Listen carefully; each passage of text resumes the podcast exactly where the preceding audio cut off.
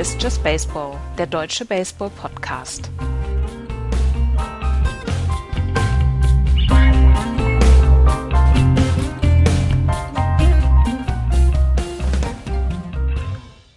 Das war ein kurzer Sommer. Der Herbst ist da und wir gehen in die Crunch-Time der MLB. Auch wenn es in diesem Jahr nur eine kurze Saison ist, Crunch-Time bleibt Crunch-Time. Hier ist Just Baseball. Hallo, liebe Leute und hallo, Florian. Schönen guten Tag, guten Morgen, guten Abend. Hi. Wann immer die Menschen da draußen es hören. Hallo, Andreas. Hallo. Wie letzte Woche angekündigt, ähm, hat sich in der Trade Deadline so gut wie gar nichts getan, denn ihr wisst, wenn wir sagen, es passiert nichts, dann äh, natürlich passiert dann was. Unglaublich. Ja, nee, es wird keine, also es wird nicht viel geben und die Saison ist so kurz und ähm, die Teams sind alle unsicher, 16 Playoffs-Teams, wer soll denn da überhaupt Seller sein und so weiter. Hm. Wir haben die Rechnung anscheinend ohne die San Diego Padres gemacht, die uns ähm, mit einem Deal mit den Cleveland Indians ein wenig überrumpelt haben, möchte ich fast sagen. Die Padres bekommen äh, Mike Clevenger und Greg Allen, dazu noch einen Player to be named later, also einen bisher nicht bekannten Spieler, der von Cleveland nach San Diego wechselt. Dafür bekommen die Indians Austin Hedges, Josh Naylor, Carl Quantrill, Joey Cantillo, Gabriel Arias und Owen Miller. Also ähm, haben die Cleveland Indians hier in die Breite investiert, während die San Diego Padres ganz klar in die Spitze investiert haben. Und wenn man sich die weiteren Trades anguckt, die San Diego abgeschlossen hat, dann kann man sagen, Andreas, die Padres gehen all in dieses Jahr schon, oder? Ja, die gehen all in, das kann man tatsächlich so sagen. Sie hatten ein paar ähm, Schwächen wo sie was investieren mussten. Sie hatten in der Rotation hatten sie eine Schwäche. Sie haben Chris Paddock, Danielson Lamet, ähm, Garrett Richards, Zach Davis. Da mussten sie was tun. Sie brauchten einen, einen Starter, den sie in jedem Playoff-Spiel reinbringen können, zum Beispiel, weil von den Playoffs gehen sie jetzt aus und den sie dann wirklich auch in diesen, in diesen Situationen reinbringen können als quasi Nummer eins Starter. Das haben sie mit Mike Clevenger dann geschafft. Sie haben ähm, das Bullpen verstärken müssen. Dafür haben sie Trevor Rosenthal geholt. Sie haben auf der Catching-Position eine Schwäche gehabt, offensiv sowie auch defensiv. Da haben sie ähm, Austin Nola geholt. Sie brauchten noch jemanden, der ähm, gut gegen Rechtshänder schlagen kann, einer für die Tiefe, vielleicht sogar einer, der so ein bisschen eine Stimme im Clubhaus sein kann. Haben sie sich Mitch Morland aus Boston geholt sie haben auf sehr vielen Positionen sehr viel getan. Ist natürlich eine, eine Umstellung, beziehungsweise ist natürlich ein sehr großes Durchmischen des Rosters und auch vor allen Dingen des 26-Mann-Rosters, der im Moment und, äh, dort im Clubhaus beziehungsweise im Duckhouse out ist bei diesen Teams. Aber das Team an sich scheint relativ gewachsen zu sein und die ganz großen Eckpfeiler, also Manny Machado, dann Fernando Tatis Jr. zum Beispiel auch, die sind ja nach, nach wie vor da und die sorgen dafür, dass da diese Stabilität herrscht. Das scheint ein im Moment sehr harmonisches Team zu sein und deswegen glaube ich hat AJ Preller, der General Manager der San Diego Padres, dann auch gesagt, jetzt kann ich was tun. Und dieses Jahr ist vielleicht die Chance, diese Freak-Saison mit einem Angriff auf die LA Dodgers abzuschließen, weil die LA Dodgers sind das Maß aller Dinge und die Padres werden sicherlich sagen, mit diesem Roster wollen wir die World Series erreichen erstmal und da müssen wir an den Dodgers vorbei. Die Dodgers sind der Endgegner in dieser Liga im Moment. Aber sie haben alles dafür getan, um hier dann wirklich etwas zu tun. Und AJ Preller sah zwischendurch wie, wie ein Wahnsinniger aus, weil ihr kriegt einen Prospect und ihr kriegt einen Prospect aber was ich bewundernswert an dieser ganzen Geschichte finde, ist, dass von den Top 30 Prospects die San Diego Padres nur ihre Nummer 6 abgegeben haben. Einen, äh, das ein, der einzige äh, Top 100 Prospect, der in diesem in dieser Trade Deadline gewechselt ist, kam von den Padres und die ersten, die fünf Top Prospects haben die Padres behalten. Das heißt, sie haben sich in der Spitze verstärkt mit jemandem wie äh, Mike Clevenger, sie haben sich in der Breite verstärkt mit Austin Nola, mit Mitch Morland etc und sie haben ihre Prospects dabei behalten. Eigentlich möchte ich sagen, sie haben alles richtig gemacht. Ist wieder HSV-Transferperiode. Ja, da, Ich weiß jetzt nicht, warum du die Schärfe da reinbringst gegen die San Diego Padres. Ich finde eigentlich auch, dass sie ähm, für das, was sie in dieser Saison anscheinend vorhaben, haben sie nicht viel falsch gemacht. Neben Austin Nola haben sie ja noch als, äh, als Catcher Jason Castro von den Angels geholt, sodass sie auf der Catching-Position jetzt tatsächlich ähm, für die Saison durch sein sollten. Und wie gesagt, dieser Mike Clevenger-Deal, ich finde ihn auch nicht zu teuer, ehrlich gesagt für das, was sie, für das, was sie abgegeben haben nach Cleveland. Ähm, Cleveland hat halt, nicht, Cleveland ich, hat halt, ich, Entschuldigung. Ja, nee, mach. Cleveland hat dann in dem Fall gesagt, wir bekommen keinen von diesen Top Prospects, dann gehen wir in die Breite, dann kriegen wir vielleicht ein oder zwei mehr. Das erhöht ja, die Chance ja. für uns, ähm, dann wirklich da ein, ein oder zwei Juwelen draus zu bekommen, aber die äh, Padres müssen halt nicht ins ganz hohe Regal greifen. Ja. Ähm, Florian, wenn du dir, wenn du dir die Deals anguckst und wenn wir jetzt mal die Übersicht der Deals uns angucken, ähm, sind die Padres auf jeden Fall das, was man als den Ultimate Buyer diese Saison bezeichnen kann, oder? Naja, alles außer Affen und Eichhörnchen, weil die zu schnell auf den Bäumen sind. Also die haben wirklich alles sich geholt, was ging. Ähm, und äh, was, was Andreas gesagt hat, eben, ähm, es, es, fühlt sich eben sehr, ähm, von außen gesehen, fühlt es sich sehr schlüssig alles an. Ne? Die Position hast du erklärt, Andreas, wo mussten sie noch was tun? Ähm, mit Clevenger den Stil überhaupt gemacht, aber das, äh, das Verhältnis der, der Indians zu Clevenger nicht mehr das war, was es mal vorher war, vor Covid-19 war. Das war ja klar. Das heißt, auch hier haben also zwei Teams sogar vielleicht gewonnen, nämlich äh, die Patres einen hervorragenden Starting Pitcher. Ähm, seit 2017 ist Clevenger drittbester Starting Pitcher, was den ERA angeht. Da ist äh, zweitbester, Entschuldigung, da ist nur Justin Verlander noch besser. Ähm, und dann kommt Chris Hay mit 3.08. Er hat 2.9 seit 2017. Also sie haben sich jemand geholt, der, der ähm, ja, der kann dieses Team verändern und zwar nach des, zum Besseren. Und die Cleveland sind, naja, das faule Ei will ich es jetzt nicht nennen, weil seine Leistungen waren ja gut, aber diese menschliche ähm, Situation in, in Cleveland, die hat dann wohl auch einfach nicht mehr gepasst. Und deswegen es ist ein super Deal für beide Seiten. Die Padres kriegen jemanden, der nicht zu teuer ist, weil er ist ja auch nächstes Jahr auch noch unter Vertrag dann bei den Padres, aber eben nicht für einen Riesen, ähm, für einen Riesenlohn. Ich glaube, vier Millionen waren es, die er nächstes Jahr bekommt. Das ist absolut machbar. Und vor allem dann kann er sich ja mal an San Diego gewöhnen und an diese Mannschaft, denn dürfen nicht vergessen, zum Beispiel ist Fernando Tatis Jr. erst 21 Jahre alt. Der wird noch ein paar Jährchen dort spektakulär um die Bases rennen und defensive Plays machen. Ähm, und ich glaube, das macht ihm dann auch Spaß. Und er kann er kann auch das Vertrauen zu der Mannschaft jetzt aufbauen. Er kann sich jetzt wieder, ne, also er kriegt seine zweite Chance, dass er sagt, pass auf, ich habe gelernt bei den Indians, ich werde mich nie nochmal so blöd verhalten. Und dann ist er ein super wertvoller Spieler. Und die Padres haben für mich alles richtig gemacht. Ich glaube, also Schwierigkeit ist, glaube ich, hier immer, wie kriegst du jetzt die neuen Leute unter? Wie packst du das alles zusammen? Ähm, das, das Team war gut drauf. Das dürfen wir nicht vergessen. Wir reden ja hier nicht von einem Team, was irgendwie unten rumkrebst und jetzt noch den Angriff machen will, sondern die sind richtig gut drauf. Die, ähm, und da, da hoffe ich einfach, und das sehe ich als einzige Gefahr, da hoffe ich einfach, dass jetzt so viele neue Spieler da nicht das ganze äh, Gefüge im Klopphaus durch, durcheinander bringen. Ähm, aber das wird sich dann zeigen, das kann man nicht voraussehen. Und ja, sie sind der über Bayer und ich, ich sind auch die Mannschaft, von denen ich es am wenigsten quasi erwartet hätte, dass die so zuschlagen. Denn wenn wir mal ehrlich sind, die Patres sind auch dieses Jahr vielleicht ein Jahr zu früh. Du hast die ganzen Prospects angesprochen, Andreas. Die hätten auch nächstes Jahr erst angreifen können. Wollen sie nicht. Aber, aber die ähm, Padres haben genau das gemacht, was du als lange Jahre rebuildendes Team einfach irgendwann machen musst. Du kannst nicht darauf warten, dass deine Prospects alle irgendwann zu Big League-Spielern heranreifen. Du musst irgendwann die ähm, die Chance beim Shop sehen und das wirklich ja, diese Währung der Prospects, und das ist hier Menschenhandel, ja, es ist, hört sich doof an, aber ähm, die Währung der Prospects dann einsetzen gegen wirklich etablierte Spieler. Und das haben sie jetzt gemacht und das haben sie meiner Meinung nach wirklich ganz hervorragend gemacht. Und so ein bisschen sind die Padres ja so wie der neue Techno-Club in Berlin. Da wollen alle hin, da müssen jetzt alle hin erstmal. Mhm. Aber die gehen meist dann schnell unter, die neuen Techno-Clubs. Das darfst du nicht vergessen. Also das wollen wir ihnen nicht wünschen. Ja. Nein, tatsächlich nicht.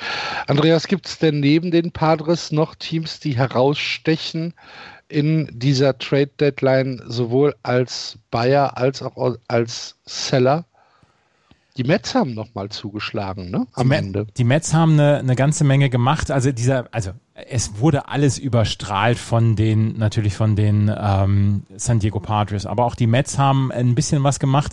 Ähm, sie haben, ähm, sie haben keine große Chance gemacht gehabt, so richtig die ähm, die Playoffs zu erreichen, aber sie haben gesagt, okay, wir wollen jetzt was machen. Sie haben sich den zweiten Robinson geholt. Neben Robinson Cano haben sie jetzt Robinson Chirinos auf der äh, Catching-Position und Todd Frazier ist äh, wieder zurückgekommen zu den New York Mets und damit versuchen sie dann so ein bisschen Tiefe zu erreichen und das Ganze so ein bisschen auf die konstantere auf das auf auf ein konstanteres Level zu bekommen und das was sie gemacht haben ist in Ordnung das Problem ist halt, sie müssen erstmal in diese Playoffs reinkommen. Und ich kann das verstehen, dass sie nicht den ganz großen Sprung gemacht haben. Vielleicht hatten sie das auch gar nicht, war das auch gar nicht möglich.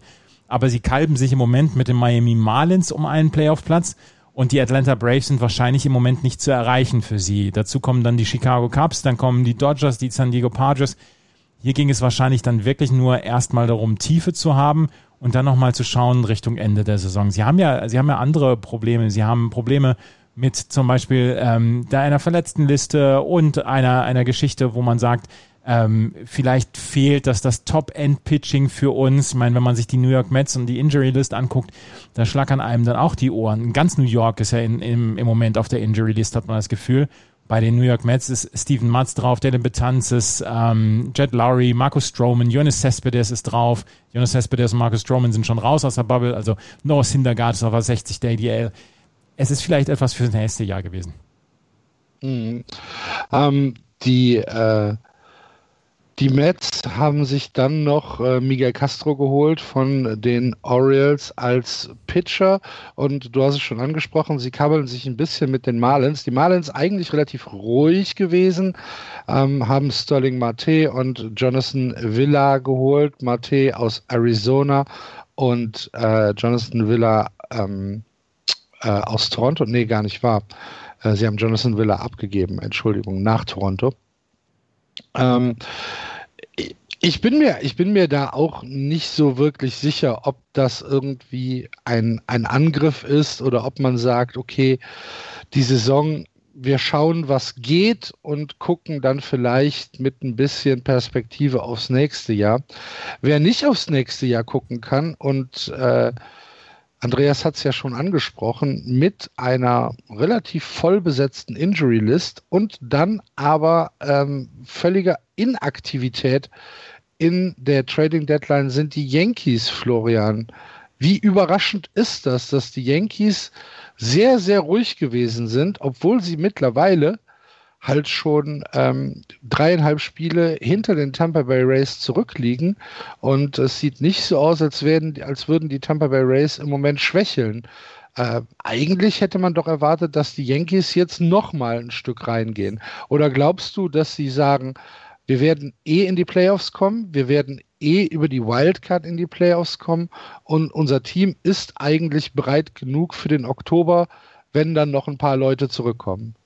Also ich habe jetzt noch keine Gerüchte gehört, aber ich gehe mal fest davon aus, dass die Yankees auch bei den Indians wegen Clevenger angerufen haben. Definitiv, denn wenn man sich jetzt ihr jetzige Starting Rotation anguckt, da steht auf Platz 5 Starters to be decided. Also es geht im Moment okay, bei den Yankees dann, eben. Aber dann muss das Angebot von San Diego richtig gut gewesen sein. Das ne? glaube ich einfach, weil eben äh, die Yankees vielleicht für Clevenger auch nicht all in gehen wollten. Ne? Also eben zu sagen, wir geben jetzt auch Top, Top aus, davon haben sie ja auch ein paar, hätten sie ja auch machen können. Ich gehe davon aus, dass sie angefragt haben, weil du hast es angesprochen. Die Injured List ist sehr lang. Gerade im Starting Pitching haben sie gerade ähm, Spielen gehabt, Spiele jetzt gehabt. Da standen Leute auf dem, auf dem Mount, die man noch nie gehört hat. Ähm, und das ist für die Yankees nicht gut. Und deswegen war ich sehr überrascht, dass sie in diese Richtung gar nicht nach, nachgelegt haben. Denn ähm, wenn man sich dieses Jahr die American League anguckt, und ähm, das werden die Yankees auch tun, dann äh, kommen sie sicher in die Playoffs, da ist ein Haken dran, aber dann geht es ja schon los. Ne? Was ist dann in der ersten Runde, gegen wen musst du spielen? Gerade in diesem Format jetzt weiß man nicht, wie sind die anderen Teams dann drauf, was passiert da noch.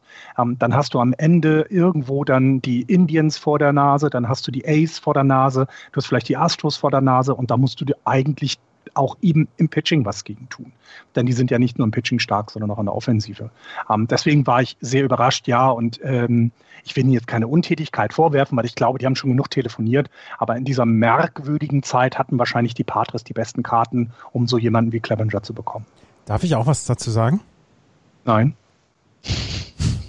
Natürlich, Andreas, du darfst immer was dazu sagen. Ich bin völlig baff, dass die Yankees gar nichts getan haben. Dass die Yankees komplett sitzen geblieben ist. Hat AJ Preller sein, sein, sein Datenvolumen nicht mal aufge wieder aufgefüllt oder was? Ich, ich hab, das Fax war kaputt. Das Fax war kaputt, genau. Ich bin völlig baff, dass sie gar nichts gemacht haben. Also nicht mal, nicht mal, dass sie gesagt haben, ähm, wir gucken mal bei den Orioles oder wir gucken noch mal bei den Red Sox, Matt Barnes zum Beispiel fürs, fürs Relief-Pitching oder so war wahrscheinlich haben sie was gemacht und wahrscheinlich war der der der Preis dann für sie zu teuer. Aber trotzdem, dass so gar nichts passiert ist, das ist etwas, was mich wirklich schwer, schwer wundert. Und gerade in dieser Saison, wo sie ja noch darauf hoffen können, dass da noch sehr viele Spieler zurückkommen von der Injury List. Es ist ja nicht so, dass alle bei den Yankees jetzt ausfallen bis zum St. Nimmerleinstag. Homer Bailey, ähm, der wird noch äh, ausfallen bis, bis nächstes Jahr wahrscheinlich. Aber ansonsten, die kommen ja alle wieder. Und das ist ja ein, ein Team, womit man unbedingt rechnen muss. Dass sie dann nichts tun, das hat mich, das hat mich wirklich ratlos zurückgelassen, das gebe ich offen zu. Ein bisschen vielleicht dass, äh, die Hoffnung, dass James, James Paxton sich jetzt schneller erholt, ne? Ist ja nur auf der 10-Day ja. Injured List, dass das vielleicht noch eine Sache ist, weil wenn du dir dann die Rotation anguckst, mit ihm dabei hast du Cole Tanaka, Montgomery Happ und Paxton, das ist schon okay, nur wir haben es ja gesehen bei den Yankees, ist es mit den Verletzungen so ein bisschen wie das letzte Jahr. Es, es passiert immer wieder etwas. Äh, sie, sie haben bisher dieses Better Up, haben sie letztes Next Better Up, haben sie äh, wirklich gut hinbekommen. Dieses Jahr hat man, finde ich, gerade in der Serie, letzte Woche war es gegen die Mets gesehen, wenn bestimmte Spieler nicht auf dem Feld stehen, also das Infield in dem Spiel, das hatte ich live gesehen, da waren Namen dabei in meinem Leben noch nie gehört. Und äh, ich gucke jetzt ein paar Baseballspiele diesen äh, dieses Jahr und ich habe die wirklich noch nie gesehen. Da waren dann auch äh, Rookies dabei. Ähm, das können sie vielleicht eben nicht mehr so leisten. Und auch da hätte man vielleicht ein bisschen Tiefe ähm, in die Liner bringen können. Ich glaube, das Bullpen ist gut aufgesetzt. Also da sind sie von Verletzungen noch okay. Also das, das geht dann noch. Ähm, aber hier, ich, ich bin auch sehr überrascht. Wenig überrascht bin ich zum Beispiel, dass die Dodgers nichts oder wenig getan haben. Ne? Sie waren an einem Trade beteiligt. Da bin ich überhaupt gar nicht überrascht. Ich auch nicht ähm, ist es eher so, man guckt sich jetzt die Standings an und hätte vielleicht erwartet, ne, dass, dass so jemand eben wie die Phillies vielleicht noch eingreifen oder dass vielleicht dann die Twins noch mal gucken. Die sind ja auch jetzt eben nicht Erster in ihrer Division, sondern im Moment tatsächlich nur auf einem Wildcard-Platz, also noch nicht mal Zweiter, weil die White Sox die überholt haben. Also da hätte ich was erwartet, dass die Blue Jays zum Beispiel sich ähm, Robbie Ray holen. Fand ich dann auch zum Beispiel überraschend. Ne? Also das, das wäre jetzt auch nicht unbedingt ein Trade, den ich erwartet hätte. Ähm, ja, aber ja, Yankees sehr, sehr merkwürdig. Die Phillies haben sich halt noch David Phelps geholt fürs, ähm, fürs Relief, der eine echt anständige Saison im Moment äh, wirft. Ähm, 2,77er ERA in 13 Innings und Whip von 0,69 mit 20 Strikeouts. Ähm, das könnte tatsächlich so ein ja, so eine, so eine, so eine kleine Edition sein, die die Phillies äh, im, im Relief besser macht. Finde ich gar nicht so schlecht. Vor allen Dingen war er nicht wirklich teuer. Mhm. Also sie haben äh, drei Spieler, to be named later, äh, nach Milwaukee gegeben. Und ähm, da wird, da wird jetzt kein, ähm, da wird, da wird jetzt kein namhafter Spieler dabei sein. Also das fand ich eigentlich ganz gut.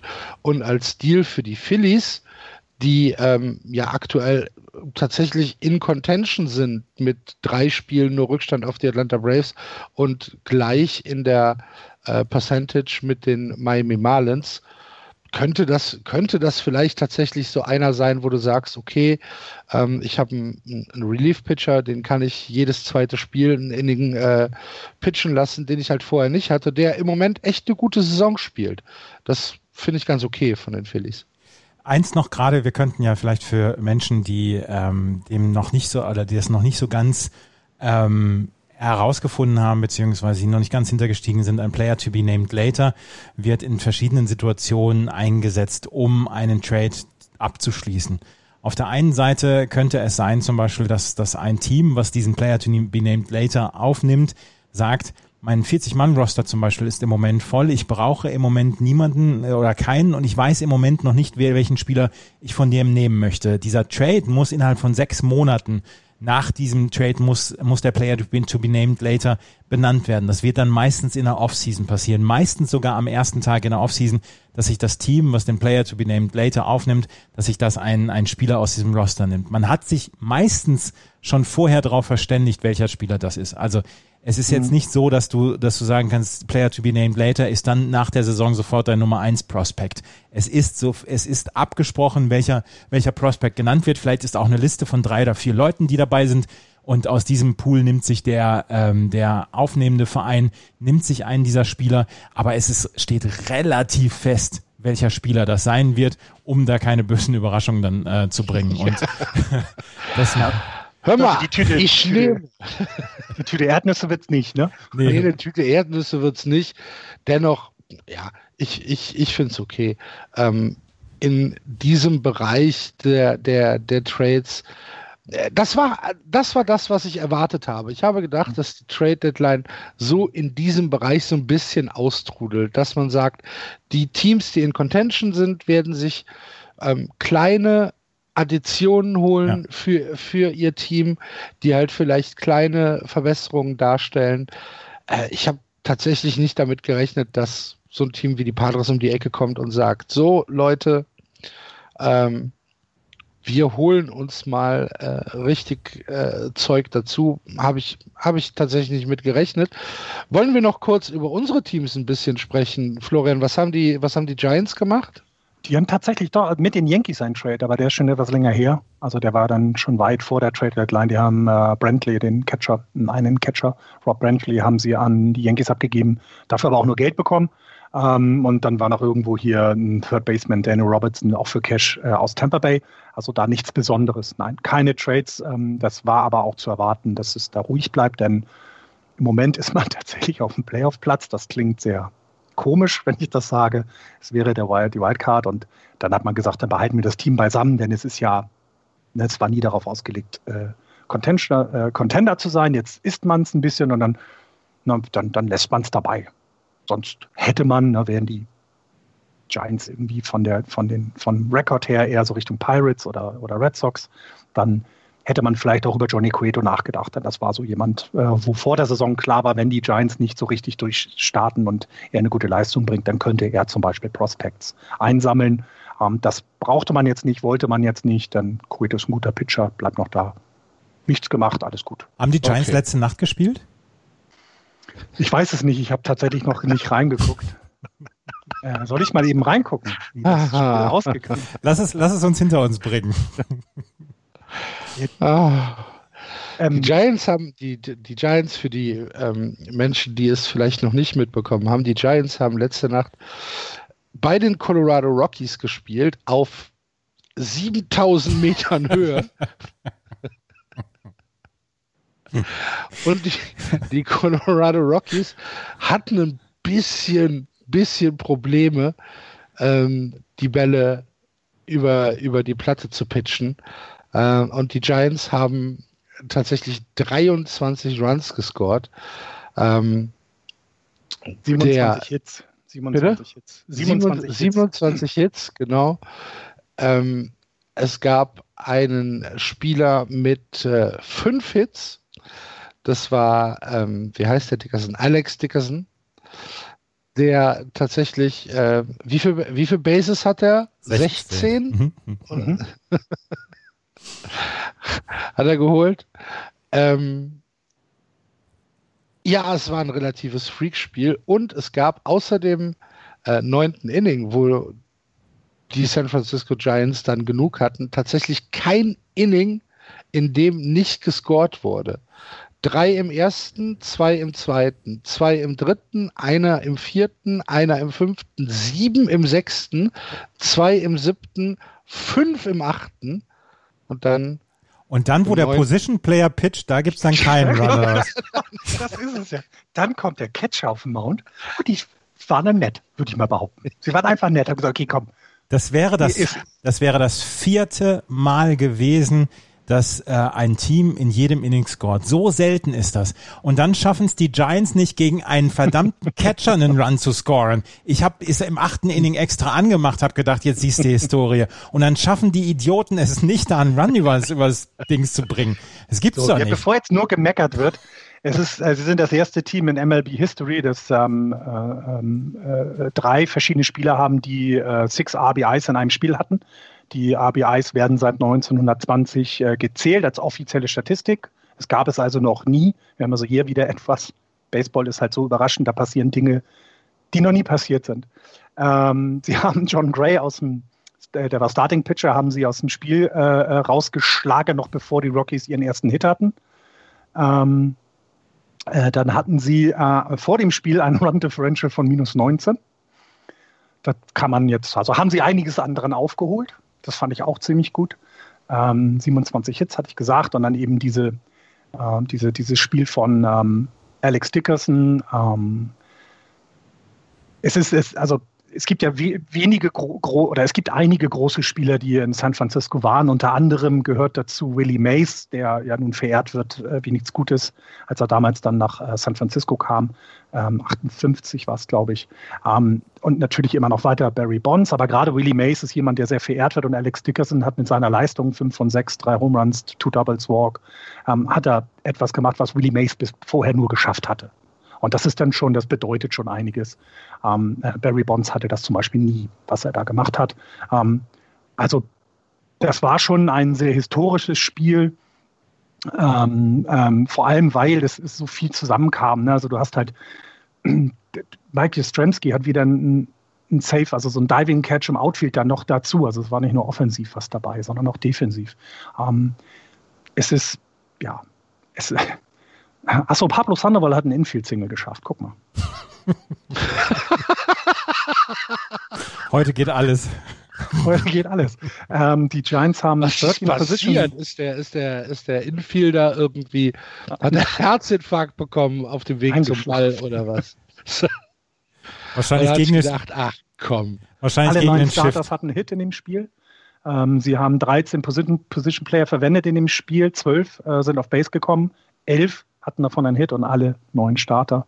Es ist Wahnsinn. Also ähm, vermutlich, ähm, äh, so jedenfalls bei den McCovey Chronicles, also dem SB Nation Fan äh, Podcast, äh, Blog von, von den Giants, steht dann Prepare to get no hit on Wednesday. Also das wird jetzt als nächstes passieren, weil ähm, das geht nicht anders, ne? Weil du hast jetzt so eine wahnsinnige Offensivleistung, morgen geht es irgendwie, keine Ahnung, 1-0 für die Rockies. Aber wie geil, wie geil ist Baseball? Du, du haust, du haust das komplette Rockies-Pitching kaputt und dann geht der Catcher auf den Mount und du kriegst einen bis auf die dritte Base maximal. Es ist, ich bin, ja. Ich bin sehr gespannt. Ich bin jetzt gerade, äh, ich gucke das Spiel nebenbei, äh, bei der Arbeit quasi nebenbei, lasse ich es gesamt laufen. Ich bin jetzt gerade Top 6. Es steht noch 9-2, also sieht ganz, nach einem ganz normalen Baseballspiel aus. Und dann äh, Dingsbums hits the fan. Und äh, ich bin sehr gespannt, wie das neunte Inning wird, wenn der Catcher dann wirft, was, wie die Giants sich da verhalten. Das finde ich, find ich sehr spannend. Ja. Achso, Alex Dickerson hat sein äh, Betting Average von 2,21 auf 2,61 mit diesem Spiel gehoben. hm. Ja. Ja, und auf einmal, es geht so schnell, sind die San Francisco Giants in Contention aktuell auf äh, dem dritten Platz in der National League West. Zwar schon neun Spiele hinter den Dodgers zurück, aber nur ein Spiel unter 500 und ähm, damit tatsächlich äh, richtig dick drin im Wildcard-Rennen, das ja dieses Jahr ein bisschen breiter ist. Wer nicht in Contention ist, Andreas, sind die Boston Red Sox, die äh, diese Nacht wieder mal zweistellig verloren haben. Aktuell das schlechteste Team in im gesamten Baseball. Zwölf Siege, 24 Niederlagen, zwölfeinhalb Spiele hinter den Tampa Bay Rays zurück und mit 225 kassierten Runs ähm, das mit Abstand schlechteste Team in der Run Differential. Minus 60 zum Vergleich. Die Pittsburgh Pirates, von denen wir gedacht haben, die gewinnen zwei Spiele in der gesamten Saison, ähm, haben 100 81 Runs kassiert. Wir sind also tatsächlich, unser Pitching ist ein Viertel schlechter als das Pitching der Pittsburgh Pirates. Du sagst, ich, als ob das was Schlechtes wäre.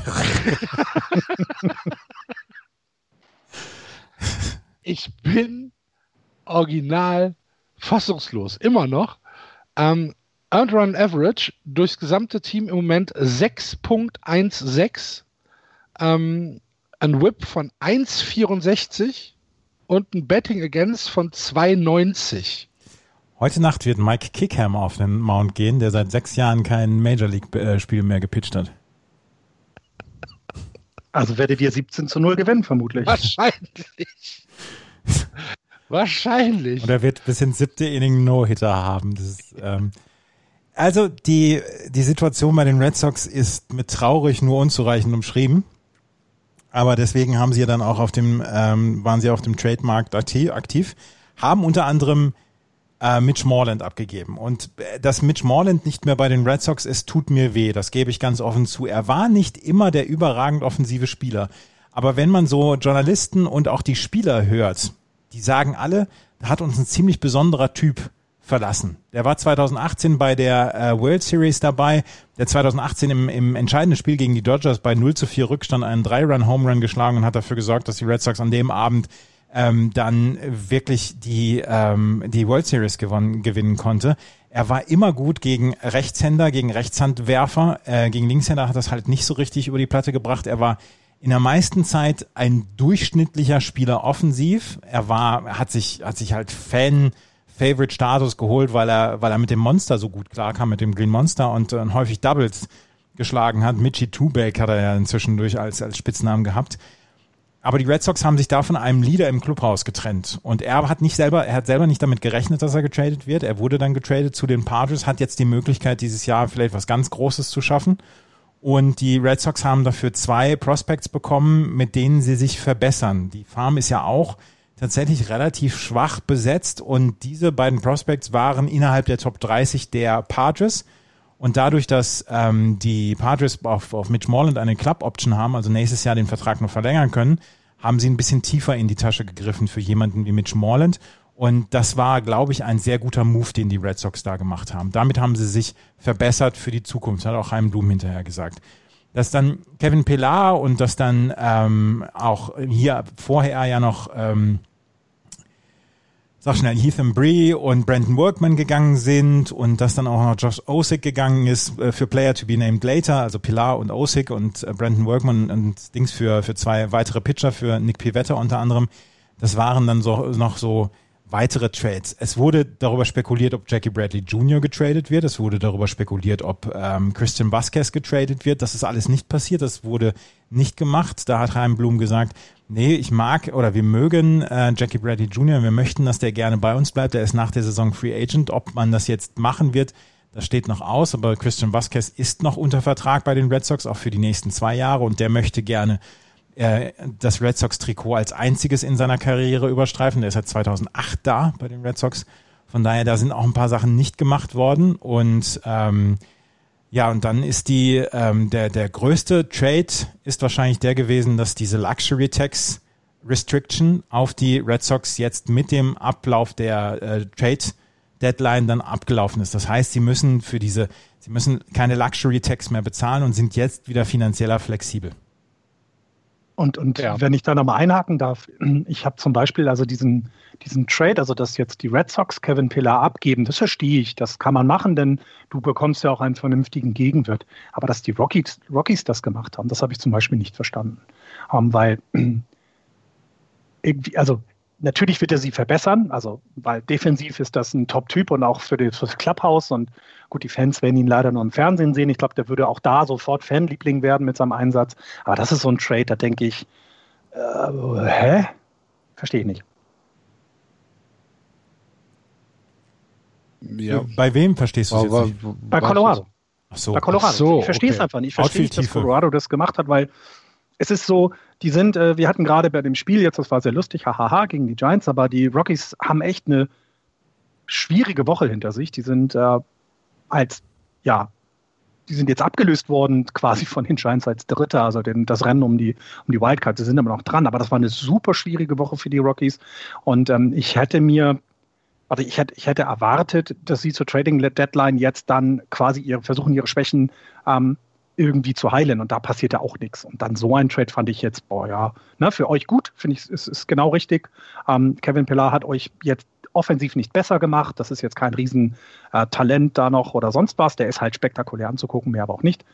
Ah, das verstehe ich nicht. Also die Rockies sind für mich eines der Verlierer der letzten Woche zum Beispiel oder der letzten Wochen. Denn den Absturz von denen, das ist nicht schön anzusehen tatsächlich. Vielleicht, vielleicht ähm, schätzen die Rockies aber ihre Chancen in diesem Jahr Großes zu erreichen etwas realistischer ein. Okay, hm, das kann sein. Ja, stimmt dass sie Argument. vielleicht sagen, also es ist tatsächlich so, dass wir an den Dodgers und an den San Diego Padres im Moment nicht vorbeikommen. Ähm, in den anderen, in den anderen äh, Divisionen, die Braves, die Cubs, vielleicht auch die Cardinals, äh, das ist ein bisschen äh, zu, da sind wir ein bisschen zu weit weg und äh, deswegen werden wir dieses Jahr vielleicht ja antizyklisch agieren. Also ja, kann natürlich gut das sein, das ist auf jeden Fall. Also das stimmt.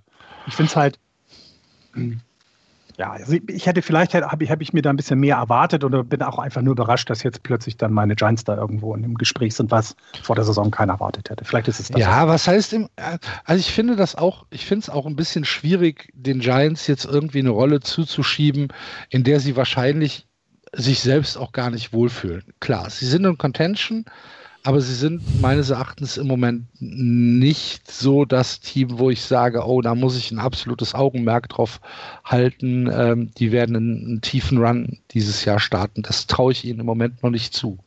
Finde ich aber auch insgesamt in der gesamten National League habe ich jetzt nicht dieses Gefühl, so wie wir das früher mal hatten, wenn die Tampa Bay Rays in die Wildcard gekommen sind, haben alle gesagt, oh Gott, nee, gegen die will wirklich keiner spielen. Die sind immer unangenehm, du musst dich strecken, egal wie das Gefühl habe ich im Moment von noch keinem Team in der National League, die im Moment auf den dritten Plätzen sind. Also die Brewers super schlecht, die letzten Spiele. Ähm, vielleicht können es die Phillies werden, denn die sind jetzt mit äh, 7-3 in den letzten zehn Spielen ja ganz gut wieder zurückgekommen. Man hatte, also wir hatten ja schon gesagt, auch guck mal, was, da muss ja ein bisschen was passieren. Das ist passiert. Das wäre noch ein Team, wo ich sage, dem möchte ich in den Playoffs eigentlich ungern begegnen. Ähm, aber ansonsten, ne, du, hast das Bild, wäre jetzt Braves und Marlins in der East, ähm, Cubs, Cardinals, Fragezeichen, weiß ich nicht. Die haben immer noch nur 27 Spiele, viel aufgeholt haben sie noch nicht. Und Dodgers und Padres. Und dann eben, ja, dann, dann, dann kann, kann es sein, dass wir tatsächlich äh, äh nicht, leider nicht in der NLCS, sondern in, äh, schon vorher Spiel Dodgers gegen Padres haben, wenn ich das richtig in Erinnerung hatte, was den Playoff-Baum angeht, was natürlich mhm. schade wäre. Ja, weil das wäre im Moment für mich mein Traum-Endspiel in der National League, weil das muss man gucken. Ist es denn nicht so? War, war, nicht, war nicht der Modus so, dass sich die Nummer 1 den, den Gegner aussuchen darf? Das hatten sie mal gedacht. Ich weiß nicht, ob es immer noch so ist. Ja, ich meine, es ist immer noch so. Ja. Weil dann, also die Dodgers werden sich nicht die Padres aussuchen, da bin ich mir relativ sicher. Nee, äh, den Wildcard dürfen sich aussuchen. Den Wildcard-Gegner, glaube ich, so hatte ich das verstanden. Ah, okay, okay. Gut, wir werden es sehen. Ähm, Nochmal ganz kurz die, die Kurve zurück nach Boston äh, gespannt. Ähm, du sagtest, Andreas, eben, der, der, der größte Erfolg der Red Sox wäre gewesen, dass die Luxury Tax jetzt ausgelaufen ist und dass man ein bisschen äh, finanziell flexibler sein kann. Ähm, ich finde ja tatsächlich, dass der größte Erfolg ist, dass man ein äh, behalten hat dass äh, Jackie Bradley Jr. nicht gegangen ist, dass äh, Ruffy Devers nicht gegangen ist.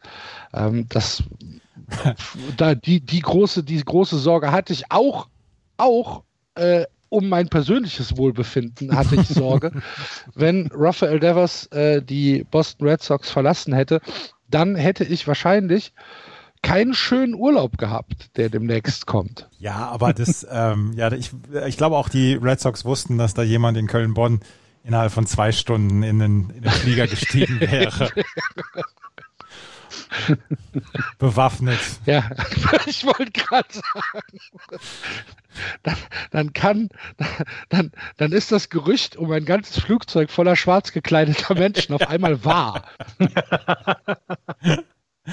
Ja, nein, also um das noch, um das auch noch mal gerade zu erklären, die Red Sox äh, mussten Luxury Tax bezahlen, weil sie mehr als 210 Millionen Dollar ähm, an Payroll hatten im letzten Jahr. Sie haben Mookie Betts und David Price zu den Dodgers getradet, um das in diesem Jahr auslaufen zu lassen und in diesem Jahr nur noch die ähm, die Luxury Tax zahlen zu müssen und dann nächstes Jahr wieder Flexibilität ähm, zu haben, was die Payroll angeht. Das wäre allerdings, ähm, hätte es die keine Saison, also hätte es bis zum 31. August einen Saisonabbruch gegeben, dann hätten die Teams dieses Jahr keine Luxury Tax zahlen müssen, sondern es wäre alles aufs Jahr 2021 gegangen. Und deswegen waren, waren die Red Sox unter anderem sehr erpicht darauf, dass diese Saison über die Bühne geht. Und jetzt haben sie am 1. September, haben sie jetzt halt diese Payroll Flexibility und ähm, haben das dann auch gleich genutzt, um das zu, zu verkünden. Darf ich gerade die Geschichte erzählen? Ja, bitte. kommt jetzt, kommt jetzt, jetzt, das Thema Social Media. jetzt, jetzt kommt, ah, jetzt kommt das klar. Thema Social Media. Jetzt bin ich gespannt. Und jetzt haben sie gestern, haben sie gestern, dann war der 1. September und dann haben sie einen, ein, ein Foto gemacht von einer Tastatur oder beziehungsweise ein, ein, ein Meme haben sie gebracht, wo nur so eine Reset-Taste war und dann drückt einer drauf und das, der, der Tweet hieß ähm, IYK, YK, if you know, you know. Also, sie haben angekündigt oder sie haben dadurch äh, klargemacht, hier die, die, der Reset für die Luxury Tax ist da, wir greifen im neuen Jahr wieder an. Das haben sehr viele Leute in den falschen Hals bekommen. Eine der reichsten Franchises wahrscheinlich der Welt ähm, muss sein Social Media Team rausholen und sagen hier, ey Leute, wir müssen jetzt die Luxury Tax nicht mehr zahlen. Nächstes Jahr hauen wir wieder auf die Pauke. Ähm, Dan Shaughnessy, ein, ein, ein ähm, Journalist. Ein Freund unserer Sendung. ein Freund unserer Sendung. Ein, ein, und, und vice versa natürlich. Genau, ein, ein Journalist, ein Bostoner Journalist seit 35 oder 40 Jahren, den ich mit viel Bewunderung verachte. Ähm, der hat sich dann zum Beispiel darüber beschwert, hat gesagt, Leute, eine, eines der reichsten Teams überhaupt muss sowas raushauen. Das gibt's doch gar nicht. Die Red Sox haben eine halbe Stunde später einen Tweet wieder gebracht, wo sie gesagt oder wo sie geschrieben haben, hattet ihr auch, auch schon mal einen Tweet, mit dem ihr euch verrissen habt? Ja, dann wisst ihr Bescheid. Haben mir einen alten Reset-Dings, haben mir einen alten Reset-Tweet ähm, wieder gelöscht. Dann, als Dan Shaughnessy das ähm, kritisiert hat, hat die Seite oder der Twitter-Account Red Sox Notes, der vom Media Manager der Red Sox betreut wird, hat dann nur geschrieben, you're the worst. Ich meine, wo er recht hat, hat er recht. Aber das muss man ja als Media Manager eines Bostoner Teams mit einem der Bostoner Journalisten vielleicht auch nicht machen. Eine Stunde später. Es ist halt, also man, wer, wer den Shaughnessy nicht kennt, denn Shaughnessy hat halt eine große Öffentlichkeit. Denn Shaughnessy ist äh, regelmäßig äh, ESPN-Pundit in diversen Shows, also sei es Around the Horn oder ähm, äh, die, die, die, die Frühstücksshow. Äh, denn Shaughnessy ist im ähm, als, als Kolumnist für den Boston Globe, äh, der Beatwriter für die Red Sox.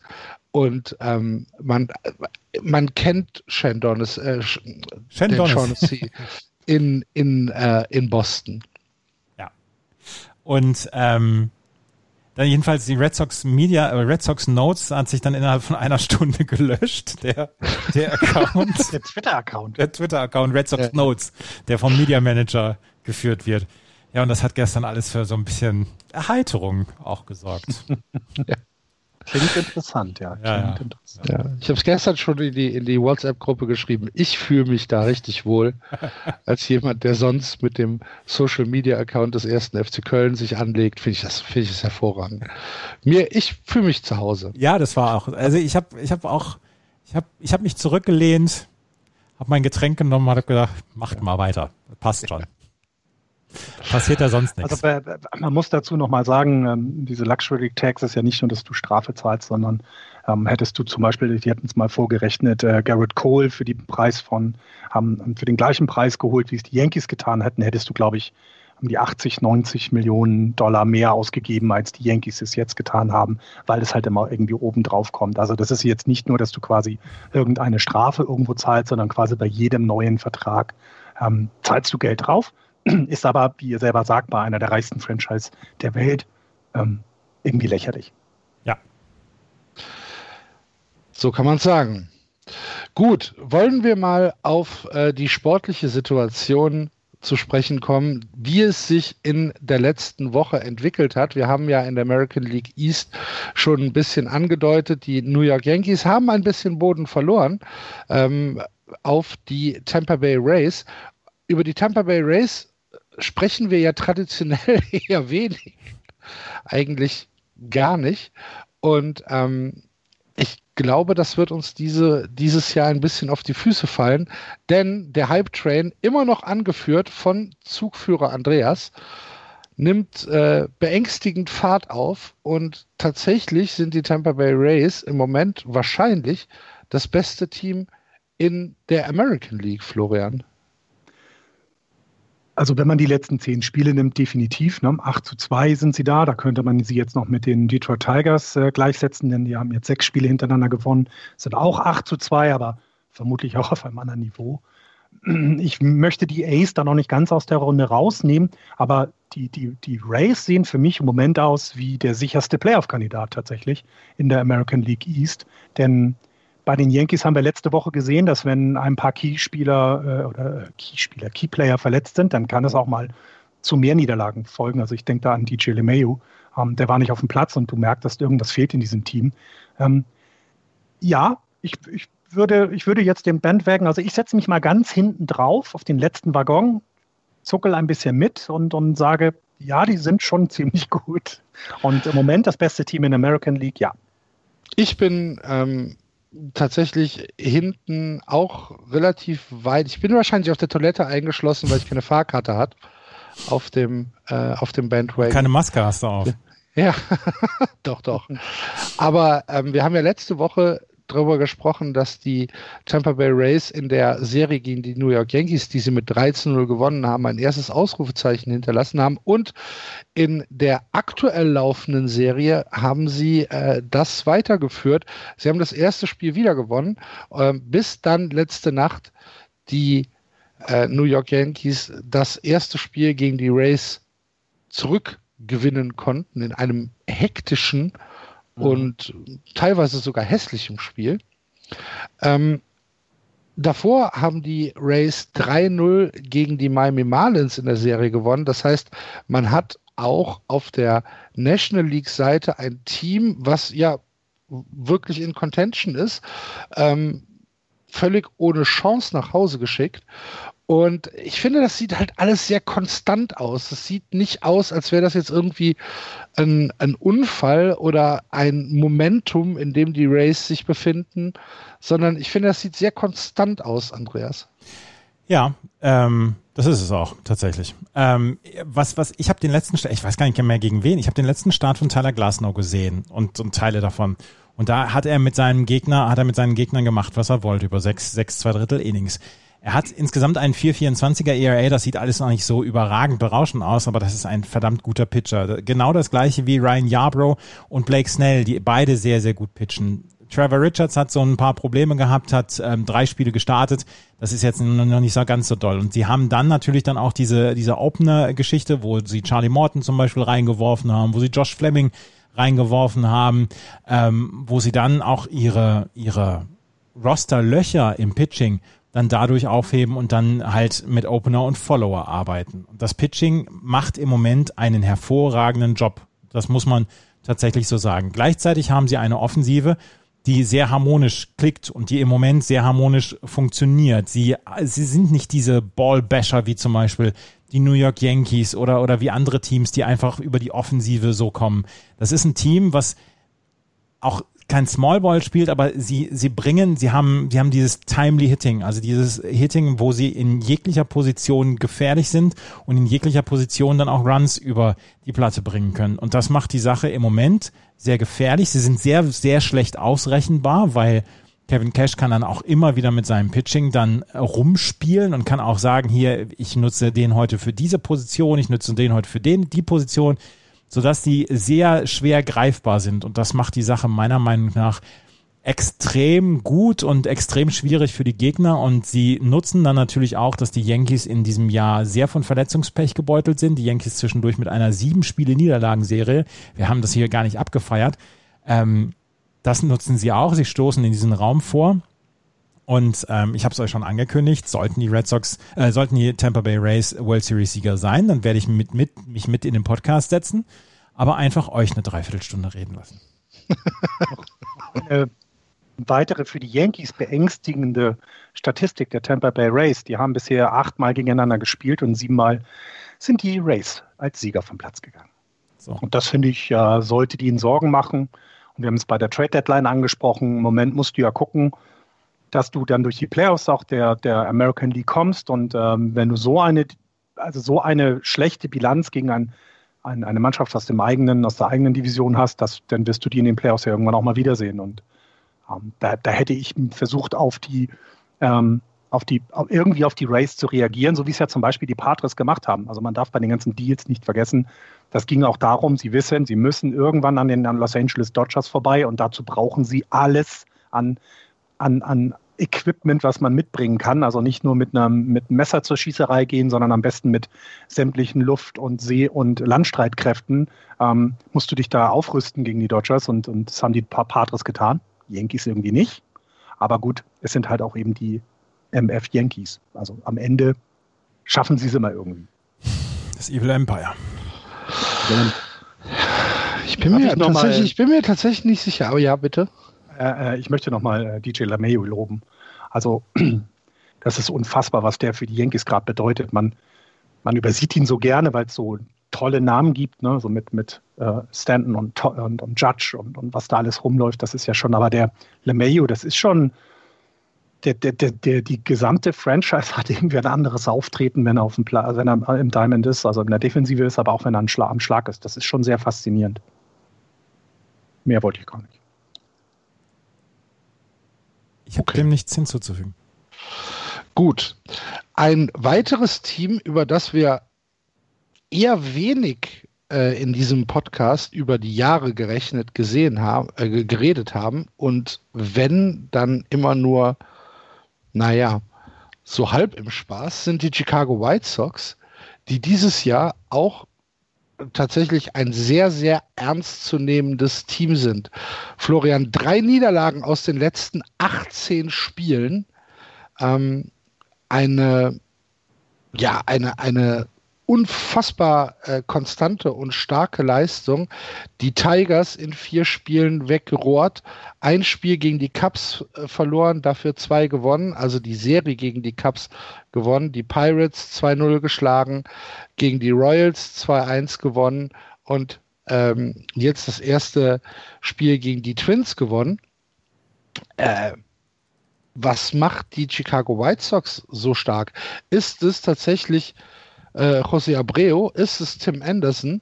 Oder ist es das durchaus starke Pitching, von dem wir vielleicht gar nicht so ausgegangen sind, dass, es, äh, dass das Pitching der Chicago White Sox ähm, so konstant ist, wie es dieses Jahr ist, sei es äh, Giolito, sei es Dallas Keuchel, sei es Dylan Chase, sei es auch Gio Gonzalez, der vielleicht ein bisschen schlechter ist als der Rest, aber trotzdem, ähm, da, da ich, ich, ich kann mir da im Moment gar keinen richtigen Reim drauf machen. Wenn du guckst, was sie sich dazugeholt haben, ähm, vor der Saison, also letztes Jahr im November, haben sie sich äh, Yasmani Grandal geholt ähm, als Free Agent, ein 31, 32-jähriger Catcher, wo man so ein bisschen überlegt hat, huch, was soll das jetzt? Ähm, sie haben sich Edwin Encarnacion dann in diesem Januar noch geschnappt, von den Yankees weg, sozusagen mhm. als Free Agent. Ähm, sie haben mit den, ähm, ähm, mit, ähm, ja gut, einen jüngeren Spieler mit, Tex, mit, den, mit, den, mit den Rangers getradet, mit, mit Mazzara, der jetzt auch in der, in der Starting Lineup ist. Da kann man schon überlegen, was sollte das? Aber es ist so ein bisschen das, was die Patres jetzt mit dieser Trading Deadline gemacht haben. Jasmani Grandal ist ein erfahrener Catcher. Das ist jemand, der schon vieles gesehen hat, der vieles erlebt hat, der auch sehr, wohl ein sehr ruhiger Typ ist, der einfach Erfahrung in diese Mannschaft bringt. Ähm, mit Edwin Encarnacion hast du eine Waffe äh, dazu bekommen, mit 38-jährig, aber als Designated Hitter, Hitter immer möglich, dass der für Schaden bei dem, bei der, beim Gegner sorgt. Und dann hast du halt deine, deine Squad zusammen, die die aus jungen, äh, talentierten Spielern, ich nenne da Jimenez äh, oder Jimenez und äh, Luis Robert und, und so weiter und so fort, also alles auch noch äh, Prospects, ne? Robert vor allem, der dieses Jahr auf Platz 7 Overall Ranking Prospect steht und jetzt äh, in der Starting Lineup quasi der, der, der, der White Sox ist. Ähm, du hast einen in diesem Jahr spektakulär fantastischen äh, Tim Anderson, den ich also einfach sehr gerne zugucke. Ja, und José Abreu ist der Pfeiler auch weiterhin dieser Mannschaft und ist mal nicht, ähm, also ist, ist nicht enttäuschend in einem Jahr. Das hatten wir schon äh, 2015 und 16. da hatte man auch schon gesagt, jetzt müsste er mal aus sich rauskommen, jetzt müsste er die Mannschaft tragen. Das hat er in diesem Jahr, macht er das und macht das mit beeindruckenden defensiven Leistungen. Das ist richtig klasse dann First Base, welche Bälle er da teilweise wegfischt, aber vor allem ja auch offensiv.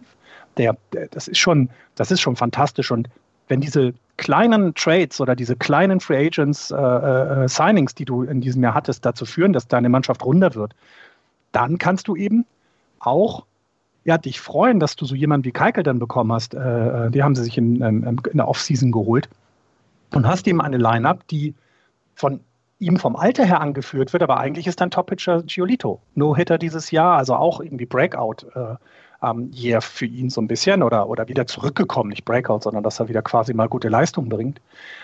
Und dann hält sich das, ne? dann hält sich das insgesamt und es ist so rund, dass die White Sox jetzt sagen können, wir sind, in, wir sind dabei, wir machen das, wir, wir, wir bleiben auch. Das ist kein Streak, ähm, sondern das ist tatsächlich for real. Ja, ich, ja, wie gesagt, ich kann mir da noch keinen wirklichen Reim drauf machen, aber du hast es gut erklärt. Vielleicht waren diese Editions halt genau das, was die White Sox gebraucht haben. Und um ehrlich zu sein, ich bin so ein bisschen underwhelmed von der American League Central. Mhm. Ähm, klar, du hast mit Cleveland, mit den White Sox und mit den Minnesota Twins ähm, drei Teams dabei, die hart um den äh, ersten Platz kämpfen. Die sind innerhalb von ein, anderthalb Spielen. Auch die Detroit Tigers sind tatsächlich noch in Contention, äh, nur dreieinhalb Spiele zurück und nur die Kansas City Royals sind so ein bisschen, äh, fallen hinten runter. Aber irgendwie fehlt mir da, ich weiß nicht, als würde, als würde mir irgendwie ein Gewürz in einem, in einem Essen fehlen. Irgendwas fehlt mir. Ich sehe da im Moment noch nichts, was mich in der, in der Central hält. Kannst du mir da helfen? Ähm, ja, ich glaube, kein Team, kein Team in der American League möchte gegen eins der drei Teams in den Playoffs spielen. Ja, aber ich glaube, ist das, das, ist vielleicht das, so der Aufhänger. Aber möchtest du gegen Tampa Bay spielen? Möchtest du gegen die Yankees spielen? Möchtest du gegen die Athletics spielen? Also, ich finde, das ist, ja, ich, kein richtiges Argument. Ja, okay. Ähm, dann sagen wir mal so, als Wildcard, wenn du als äh, Minnesota Twins, äh, die letztes Jahr die Division gewonnen haben, in, in Wildcard-Rennen bist, also quasi die Mannschaft ist, die äh, nur über die Wildcard in, in, die Playoffs kommt, dann scheint es ja doch gar nicht so schwach zu sein. Also Ich sage auch nicht, dass es also schwach ist. ist. Nee, nee, nee. Ja. Das hast du dann vielleicht falsch verstanden. Schwach ist es eigentlich gar nicht. Es ist sogar eigentlich ein recht hohes Niveau. Aber irgendwie es irgendwas, irgendwas kickt mich nicht. Vielleicht sind es auch die Teams. Es fehlt, das kann ja, ja okay. sein. Es fehlt vielleicht Nelson, dann auch so ein bisschen. Nelson Cruz von den Twins zum Beispiel, kannst du dir super angucken. Ähm, José Ramirez von den äh, Indians ist fantastisch, offensiv wie defensiv. Eddie Rosario habe ich jetzt wieder ein paar Dinge von ihm gesehen. Der ist zwar äh, etwas schlecht gestartet, aber es macht unheimlich viel Spaß und ich habe die, die White Sox gerade angesprochen. Vielleicht ein paar Spieler rauspicken.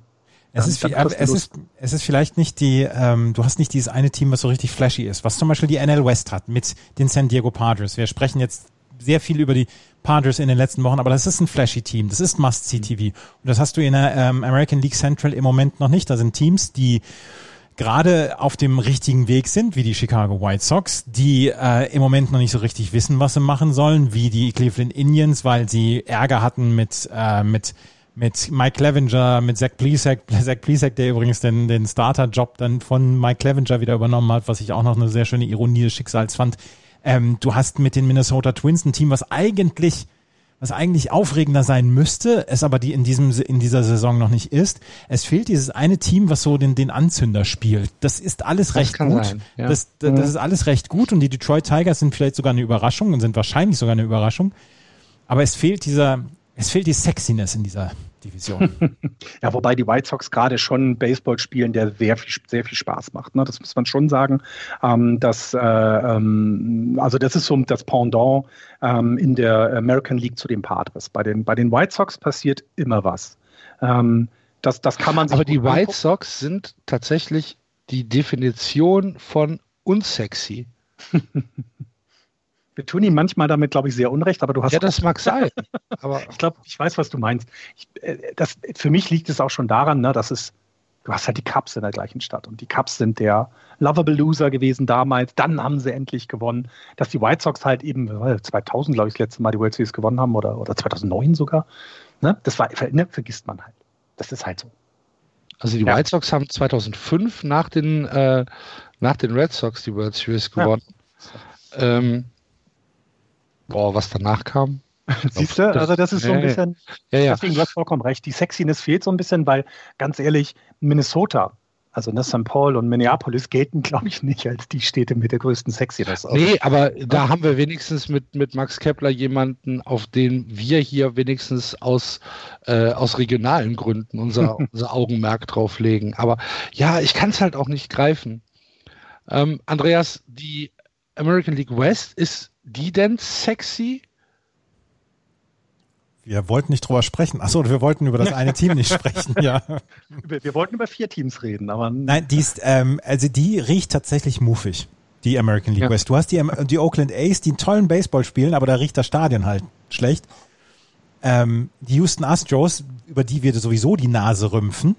Seattle Mariners und Texas Rangers im kompletten Rebuild im Moment. Und das Team, Auch im Chaos-Rebuild so ein bisschen, ne? ja, wobei ich bei, bei Seattle das Gefühl habe und bei Texas das Gefühl habe, dass die das schon mit, mit einer relativen Ruhe machen. Ja. Es ist dieses eine fünfte Team, thou shalt not be named, das im Moment dem Ganzen den negativen Stempel aufdrückt. der, der gesamten Liga so ein bisschen, ne? Hm. Die ziehen die ganze Liga in den Dreck, die Angels. Ja. Jetzt hast du sie genannt. Aber, Ja. aber ich weiß nicht, ob ihr es gesehen habt äh, auf, auf, auf Twitter. Äh, die American League West hat diese Nacht für eine wunderschöne Schlagzeile äh, gesorgt. Der Oh. Thorsten Wieland hat uns darauf hingewiesen. Vielen Dank, lieber Thorsten. Nämlich, als Elvis Andrews im neunten Inning einen, ähm, einen Home Run gegen Ryan Presley äh, geschlagen hat, hat dann die MLB äh, Homepage nach dem Sieg der Rangers äh, getwittert: Heartbreak Hotel Elvis Homers of Presley. Das ist, eine, das ist eine Schlagzeile für die Ewigkeit, jetzt mal Ja. ganz im Ernst. tatsächlich. Und Ja. ich könnte mir vorstellen, dass, dass der Redakteur sich da vielleicht schon vorher was dazu gedacht hat oder wenn ihm das während des Spiels eingefallen ist. Na, als der Home Run dann passiert ist, Ja. da ist die Hose in die Ecke geflogen. also. Ja. Natürlich steht die Idee. Der, ich, möchte, ich möchte ihm sehr dazu gratulieren, auf jeden Fall, Ich, zu, dieser Schlagzeile. Das ist also- genauso, als, als Ernst Middendorp damals Trainer von Bochum war und ähm, Thomas Ernst und Rein van Dönhofen sich um die Torwartposition gekabbelt haben. Da hat der Kicker damals, hat der Kicker damals getitelt, tut Ernst rein rein oder tut Ernst Ernst rein. Wo ist Ernst Middendorp jetzt Trainer? Weiß ich, ihr wohnt in? Südafrika? Bei den Kaiser Chiefs. Ja, siehst du. Ja. Ja, aber also, Die- die, das ist eine Schlagzeile für die die Ewigkeit. Sundowns 1-0 verloren haben am Wochenende, falls das jemanden interessiert, aber egal. Und Ernst Mindorf war not amused. Ja, ja. Alles, We have Bratwürste. 80% possession, but no goal. Alles Bratwürste. Okay, sind wir ein wenig vom Thema abgekommen, aber gut. Aber die Schlagzeile ist auf jeden Fall eine für die Die Ewigkeit. Schlagzeile ist Gold. Ja. Das ist es tatsächlich. Ähm, aus, der, aus der National League, ähm, ja, ich weiß nicht, die, die Divisionen in der National League ähm, sind, spiegeln so ein bisschen mein Empfinden ähm, aus, der, aus der American League wieder. In der East habe ich zwei Mannschaften, die ich tatsächlich interessiert beobachte, vielleicht sogar schon drei mit den Braves, den Marlins und den Phillies. In der Central weiß ich nicht, kann ich nichts mit anfangen. Nicht viel auf jeden Fall. Und in der West überstrahlen halt im Moment die Dodgers so ziemlich alles und äh, zwei Mannschaften, eigentlich sogar drei, sind im Rebuild. Du hast die das Chicago. Ist eigentlich, eigentlich ein Spiegel. Ja, du hast, du hast die Chicago Cubs in der NL Central, die so einen fantastischen Start haben, aber seitdem, seitdem eher auf, auf Normaltemperatur. Ja, genau, seitdem auf Normaltemperatur laufen. Du hast im Westen die Dodgers und natürlich die San Diego Padres, die, die tollen Baseball spielen. Im äh, Osten hast du Atlanta, die ordentlichen Baseball spielen, aber da ist sehr viel Mittelmaß drin. Die NL Central möchte ich auch noch so ein ganz kleines bisschen außen vor lassen, weil St. Louis einfach erst so wenig Spieler hat, die müssen jetzt erst noch aufholen ein paar. Und das ist noch ein etwas schräges Bild, äh, schräges Bild dort. Ähm, dass Miami auf Platz zwei ist, ist für mich ein, ein, ein völliges Ding des Unverständnisses. Kann, da kann ich gar nichts mit anfangen. Ähm, Washington. Die gewinnen halt nur auswärts, ne? Die gewinnen zu Hause keine Spiele. Ja. Es, Fühlen sich halt nicht wohl in Florida. 2 zu 8. Was ich verstehen kann. ja. Es ist, ähm, ja jetzt das, ich weiß so häufig gibt es das gar nicht, aber jetzt haben wir die Tampa Bay Rays gegen die äh, Marlins letzte Woche gespielt. Dachte ich nur so, ja, da wären wahrscheinlich sonst auch nicht so viele Zuschauer gekommen. Also das Stadion war schon entsprechend der, der normalen Lage gefüllt. So, so wirkte das jedenfalls, ja. Sehr, die, auch die Marlins haben ja, so wie du es gerade angesprochen hast, du kannst damit wenig anfangen, haben jetzt auch nichts Spektakuläres. Also Natürlich ist es spektakulär, dass sie einen positiven Rekord haben, damit hat man nicht gerechnet. Aber es ist jetzt nicht so, dass man sagt, pass auf, da ist der Spieler, den musst du sehen. Es ist eher so eine Mischung. Ne? So, so, es sind viele junge Leute dabei. Es ist ähm, ein bisschen verstärkt, damit sie überhaupt eine Mannschaft zusammenkriegen. Das haben wir vor der, in der, ne, in der Saisonvorbereitung haben wir das mal dargestellt. Aber du kannst hier niemanden rauspicken, ne? anders als jetzt bei den Braves zum Beispiel oder bei den Phillies. Also ich finde, bei den Phillies kann man immer noch auf Bryce Harper gucken, was der macht. Ähm, Bryce Harper war ja am Wochenende verkabelt. Habt ihr das mitbekommen? Ja. Den hatte ESPN verkabelt. Ähm, und dann gab es aber Tonprobleme, sodass irgendwie drei, vier Innings nicht mit ihm reden konnten. Dann hat er zwischendurch noch seinen Ear-Clip verloren ähm, dass er sie hören konnte. Den hat er dann beim Vorletzter dann wieder mal an der Second Base war wiedergefunden und meldete sich dann wohl bei ESPN und meinte, ich hab's, ich hab's. Und also muss sehr witzig gewesen sein. Ähm, aber äh, ja, die Phillies sind so ein bisschen das einzige Team, wo ich äh, im Moment die Vermutung habe, dass da noch ein bisschen mehr Potenzial stecken könnte, dass die noch was aus sich rausholen, um diesen ja, also diesen zweiten Platz in dieser Division dann zu belegen. Aber sonst hast du rechts, ne, recht. Ne? Die Mets verlieren Spiele ernsthaft, so wie es nur die Mets verlieren können. Mit Borg Walk-Off und so ein Quatsch. Also unfassbar, was da los ist. Auch also so völlig sinnbefreit teilweise. Die Nationals sind, ja, die schlafen ihren Kater aus. Die vergessen wir diese Saison mal. Und dann bist du eben schon durch, ne? Stimmt. Das ist nicht ganz so, man kann es nicht ganz so fassen. Aber, aber Borg Walk-Off ist nochmal, ist nochmal, da, da möchte ich, da möchte ich mit der Zunge ja, schnalzen. Es, es, gibt, es gibt immer wieder Sachen. Es gibt, es gibt immer wieder Sachen. They, find another, they, they found another way. Ja. äh, wenn wir jetzt nochmal in der, in der National League kurz bleiben, sehr enttäuschend, dieses, sehr enttäuscht. In diesem Jahr bin ich von den Brewers. Das muss ich so mal ganz offen hier sagen. Ähm, das finde ich zu dem, was sie in den letzten Jahren so ein bisschen versprochen haben, die lösen dieses Jahr nichts ein. Das ist sehr unkonstant. Es ist, äh, es ist eher schlecht als gut. Ähm, hatte ich mir mehr erwartet, äh, setzen sechs. Ja, die, die Brewers sind tatsächlich eine äh, Enttäuschung.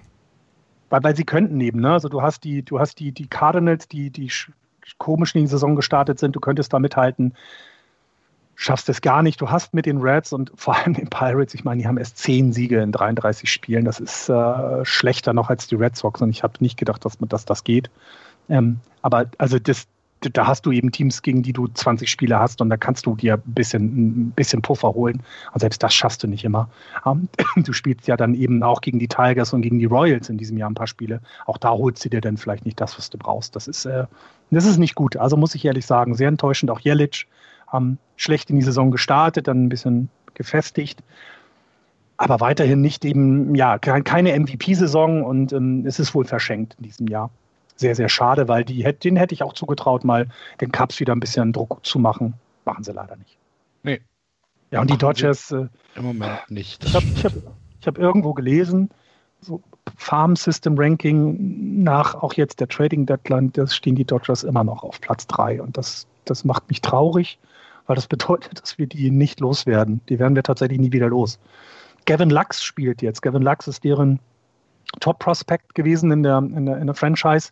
Ähm, der, der spielt jetzt teilweise auch, obwohl sie eben so eine fantastische Line-Up haben. Die, die Dodgers können es sich erlauben, Gavin Lux auf, äh, aufzustellen, weil sie so gut sind insgesamt. Das, um, ähm, Dustin das, May haben sie auch hochgeholt. Na, Dustin May, ja, unfassbar, was der, diese Haare. Er hat spektakuläres Haar. Haare. Er hat spektakuläres Haar, ja. Ja, und er pitcht noch sehr wild, also der ist eben noch sehr jung, das merkt man dann. Der hat jetzt 35 Innings Pitch, der hat mehr als, als jeder andere in dieser, in dieser Franchise, bei den guten Pitchern, die sie haben, mit Kershaw, mit Bueller, ähm, mit dem ja immer noch jungen Urias, aber mit der, der schon Erfahrung hat, oder Ross Stripling. Das sind alles Leute, die Erfahrung haben. Er hat die meisten Innings pitched. Das ist schon, das ist schon wahnsinnig beeindruckend und das man, ich gucke da in den Süden von Kalifornien und bin absolut neidisch, was die sich da aufgebaut haben. Ich hoffe, dass sie dieses Jahr die World Series gewinnen, damit man immer so ein kleines Sternchen daneben machen kann. Achtung, es war eine kurze Saison, weil dann zählt sie einfach nicht so richtig und nächstes Jahr verlieren sie dann. Das wäre so mein Wunsch. Ach so. Übrigens, äh, kleiner, für mich noch, auch noch einigermaßen lustiger Fun Fact: Zwei Drittel aller Teams in der National League haben einen, ein negatives Run Differential. Irre, oder? Mhm. Also, äh, es wird auch wieder, ne, die, äh, die, die Dodgers haben, also das äh, muss man dann vielleicht auch erwähnen, die haben im August so viele Home Runs geschlagen wie noch nie ein National League Team. Das mag zu einem daran liegen, dass wir diese, äh, den Universal Designated Hitter haben. Liegt aber auch vielleicht daran, dass jemand wie Mookie Betts in die Line-Up gekommen ist, der halt auch schon elf Homeruns geschlagen hat. Das kann ich mir nicht Komm halt einfach mal dazu. Ja. Haben trotzdem einen Run weniger als die Padres. Ja. Die was, aber auch was, halt, was halt auch tatsächlich eine Aussage über die Padres ist. Ja, absolut. Ja. Absolut. Also die, die, die, Dodgers 210 Runs scored, die Padres 211. Natürlich haben die Dodgers die bessere äh, Defensive mit 117 Runs, die sie äh, nur kassiert haben, damit die äh, zweitbeste äh, Defense in der gesamten MLB. Nur die Cleveland Indians sind ein bisschen besser mit 105 Runs, die sie kassiert haben. Zum Vergleich, wir hatten es eben gesagt, die Boston Red Sox 225. es ist ein anderes Spiel. Ja, die, die spielen da tatsächlich auf einem anderen Niveau, auch in der National League, finde ich. Und das, das, diese, die, das, wo man eben sagt, man trennt Spreu von Weizen, ist meist ja also häufig auch die Run Differential, weil du siehst, dass die es eben nicht schaffen, ähm, äh, ihre Offensive dann so gut äh, zu halten in der Defensive. Und wenn du in die National League guckst, wirkt die für mich auch dieses Jahr erheblich schwächer. Also wir haben ja schon mal gesprochen, vergleichen mal die Ligen. Ich finde, es gibt in der American League dieses Jahr wesentlich stärkere Teams als, äh, die, oder die stärker einschätzen würde als die in der National League. Also bei mir würden die Dodgers auf 1 kommen in Power Rankings und dann kommen schon die Rays, die Indians, jetzt sogar die White Sox, Athletics, Astros und dann vielleicht sogar erst die Padres. Also es ist schon, es ist schon deutlich, dass in der National League äh, die Qualität nachlässt, dieses Jahr gehörig nachlässt. Sehe ich tatsächlich ein bisschen anders. Also ich würde die, ich die Dodgers auch auf 1 setzen in den Power Rankings, auf 2 die Tampa Bay Rays und dann sehe ich keinen wirklichen großen Unterschied zwischen zum Beispiel den Padres, zum Beispiel den Cubs, zum Beispiel den Braves zu den Athletics oder zu den Indians oder zu den White Sox oder zu den Twins. Also oder auch im Moment auf jeden Fall zu den Yankees würde ich ein bisschen anders sehen. Ich mhm. finde, die Division, äh, die, die Ligen sind ausgeglichener, als du sie jetzt darstellst. Es, ist, es war halt einfach nur, es fiel mir halt einfach nur auf, dass die, ähm, dass die Teams in der National League überwiegend negatives Run Differential haben, wohingegen die Teams in der American League überwiegend positives Run Differential haben. Das ist der einzige Unterschied. Aber von den, von den Power-Teams her, beziehungsweise von den Teams, die in Contention sind oder von den Teams, von denen wir ausgehen, dass sie in die Playoffs kommen, da sehe ich jetzt tatsächlich keinen wirklich großen Unterschied. Wie siehst du das, Andreas? Ich habe gerade nicht zugehört. Ich ah, okay. gerade was anderes machen. Es tut mir leid, es tut mir leid, ich muss Nee, macht ja nichts, ist ja nicht schlimm. Wir müssen sagen, Andreas ist in der US Open Zeit, die ist immer Ja. relativ anstrengend für ihn. Das ist tatsächlich eine Entschuldigung, weil ähm, äh, äh, das, das ist eine krasse Zeit, die du da gerade durchmachst, Andreas. Das äh, immer wieder Hut ab davor, wie du das schaffst. Entschuldigung. Nichts, ist alles, alles in Ordnung. Ähm, dann äh, lassen wir es einfach bei dem Disput zwischen Florian und mir und haben keine, kein, ähm, kein Entscheid keine Entscheidungsstimme, sondern lassen es einfach dabei. Oder wir geben dann Hausaufgaben für die Hörer auf, uns äh, jeweils dann zu unterstützen oder Ja, genau. den einen oder anderen zu unterstützen. Welche Liga findet ihr dieses Jahr, der, also vom jetzigen Picture aus gesehen, von diesem Zeitpunkt aus stärker? Ja, das wäre schön. Gebt uns ein paar Rückmeldungen auf Twitter oder auf Facebook oder natürlich auch in den Kommentaren im Blog. Gibt es denn noch etwas, über das wir reden müssen diese Woche? Baseball macht immer noch unheimlich viel Spaß, finde ich. Es ist, ähm, ich bin so froh, dass diese erste gefährliche Woche, wo also die Cardinals ausgefallen sind, die Marlins ausgefallen sind, dass wir die gut überstanden haben. Wir haben jetzt gerade aktuell ein Team, was wegen Covid-19 nicht spielt. Das waren die Mets, glaube ich, letzten. Oder haben sie heute Nacht gespielt? Das weiß ich schon gar nicht mehr. Also es ist wohl so, dass das nicht in der Bubble sein dann vielleicht nicht ganz so schwerwiegend ist, wie wir es, äh, wie wir Angst davor hatten. Ähm, das heißt, ich gehe davon aus, dass wir die, die Saison jetzt rumkriegen, dass wir die zu Ende spielen können und in die Playoffs gehen können und da bin ich sehr glücklich drüber. Und dann sind wir in der Bubble. Und dann, Dann hoffentlich in der Bubble. in der genau. Bubble. Ja. Steht denn eigentlich fest, wo sie stattfindet? Im Moment noch nicht. Okay. es, es deutet sehr auf äh, Südkalifornien und Texas hin, auch wegen des Wetters. So hatte ich das als letztes gelesen, aber fest ist noch nichts. Ähm, ich, ich denke mal, die Teams werden sich dann da gut einigen. Vielleicht liegt es auch, hängt es auch ein bisschen davon ab, wer alles dabei ist. Ne? Das muss man dann vielleicht auch noch abwarten. Aber es, wär, es, es würde dem Sport gut tun, wenn sie dann die Playoffs ohne weitere ähm, Covid-Fälle dann durchkriegen. Das wäre natürlich super. Also Ja, das wäre tatsächlich super. Da drücken wir die Daumen. Gut, dann werden wir jetzt den letzten Monat reguläres Baseball mit großem Interesse verfolgen. Wahrscheinlich genauso wie ihr. Für diese Woche war es das mit Just Baseball. Wir hoffen, ihr hattet wieder ein bisschen Spaß und seid ein bisschen besser informiert über die MLB. Nächste Woche hören wir uns dann natürlich wieder mit den neuesten Entwicklungen. Bis dahin, wie eben schon erwähnt, gerne kommentieren auf Twitter, auf Facebook, bei uns im Blog. Wenn ihr Bock habt, auf äh, iTunes eine Rezension zu hinterlassen, dann freut uns das natürlich sehr. Und wenn ihr uns einen Kaffee ausgeben wollt, dann freut uns das auch. Es gibt auf justbaseball.de unten rechts einen kleinen Steady-Button. Da kann man auf Playball klicken und äh, uns einen Kaffee ausgeben, den wir dann jeden Monat genüsslich trinken. Bisher machen das 44 Menschen. Vielen, vielen Dank dafür.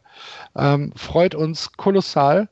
Und ja, wenn äh, du, der das jetzt hört, vielleicht äh, Lust habt, Lust hast, meine Güte, ähm, uns auch zu unterstützen, dann, wie gesagt, freuen wir uns.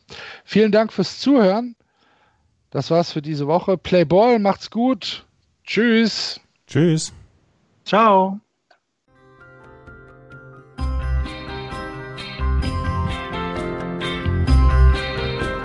Das war Just Baseball. Ihr findet uns auf justbaseball.de, bei Facebook, bei Twitter und natürlich bei iTunes.